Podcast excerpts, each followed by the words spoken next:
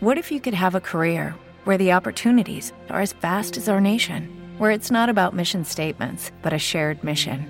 At U.S. Customs and Border Protection, we go beyond to protect more than borders from ship to shore, air to ground, cities to local communities. CBP agents and officers are keeping people safe.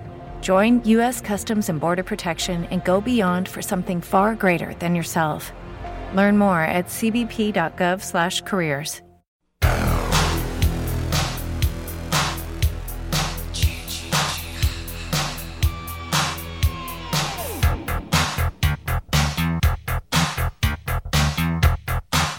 Tan solo hace unos días conocíamos que el Rambo del rock and roll, como se le conocía en los 80s, Kane Roberts volvía al seno de la banda de Alice Cooper después de la marcha de Nita Strauss. Y es una de las noticias que no quería dejar pasar por alto.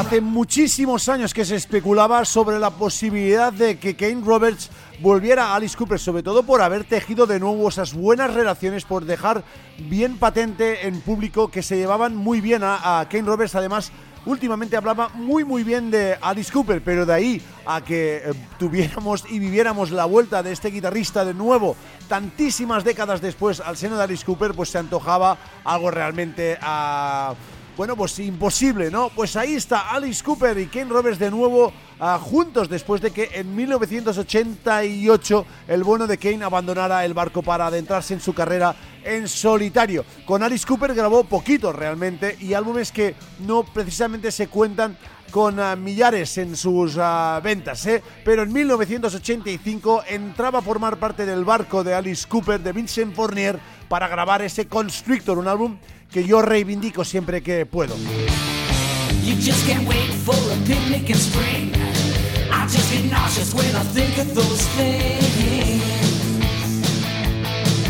Con un portento físico inconmensurable, ah, no fue precisamente los músculos de Kane Roberts lo que llamó la atención de la productora y de Alice Cooper en sí, sino que fueron ah, sus maneras de cantar y también de alternarlo con una maravillosa manera de entender la guitarra en aquella época donde Alice Cooper no acababa de encontrar su momento o su espacio, podríamos decir. Después de Constrictor llegó otra gran obra. Nada más acabar la gira de Constrictor ya se pusieron con el segundo álbum. En 1987 se presentaba Raise Your Fist and Yell.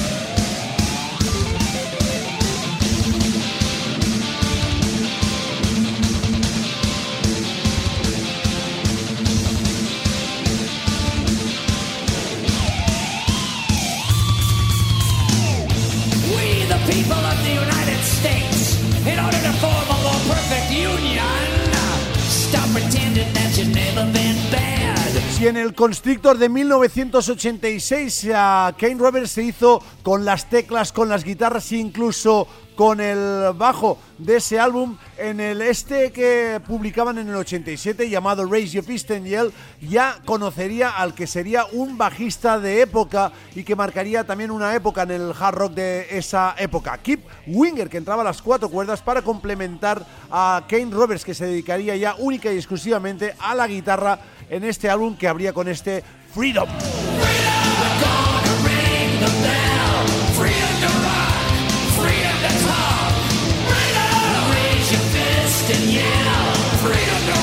Pero los sellos que son muy listos se lanzaron en caza y capturan estos finales de los años 80 y acabaron reclutando para su trayectoria en solitario al bueno de Kane Roberts, que publicaba su primer trabajo en solitario justo unos meses después de la edición de ese Raise Your Fist and Yell.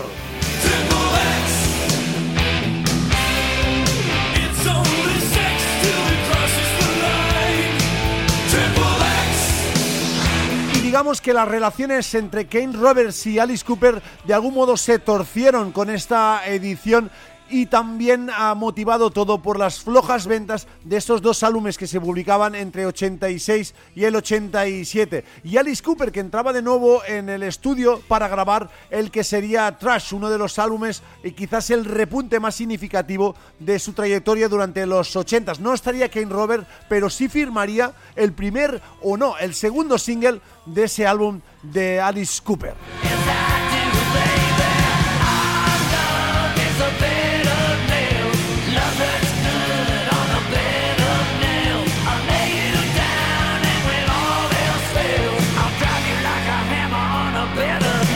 Pues no era mal tema ese Bear of Nails que contaba con el beneplácito de un grande como Desmond Child y que significaba de algún modo la salida por la puerta grande de Kane Roberts, que se metía de nuevo en el estudio a finales de los 80s, comienzos de los 90s, para la edición de su segundo trabajo también, con un gran esfuerzo económico por parte del sello. Llegaba en el 91 Saints and Sinners, segunda puesta en largo de Kane Roberts.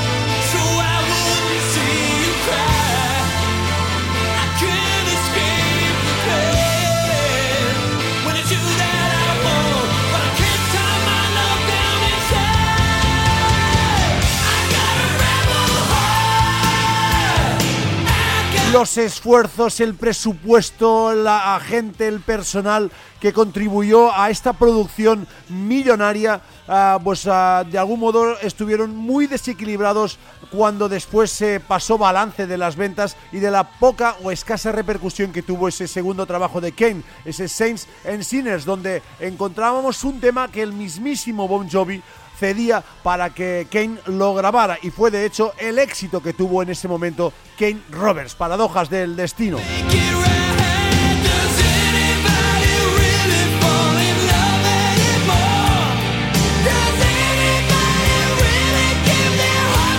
La vida de Kane continuó adelante, pero sí, a esto rúbrico el final de una etapa para él sin ah, apenas repercusión en nada de lo que ya hizo posteriori, ¿no? Alice Cooper continuó adelante, arriba, ah, álbum tras álbum, con un nombre realmente que se perpetuó en su especie en, esos ah, años que seguirían a los 90, 2000 hasta día de hoy. Y el destino, eh, la vida les ha llevado de nuevo a trabajar juntos de momento de gira. Veremos lo que ah, producen en estudios si es que llegan a grabar algo juntos. Sería una auténtica maravilla. Y por cierto, y como dato, y que sirva como dato final para esta pequeña crónica, ¿no? Alice Cooper también se ha dejado ver últimamente con Desmond Child y prometieron que volverían a trabajar juntos. ¿Os imagináis de nuevo este triángulo? Bueno, pues soñar es gratis, dicen, ¿no?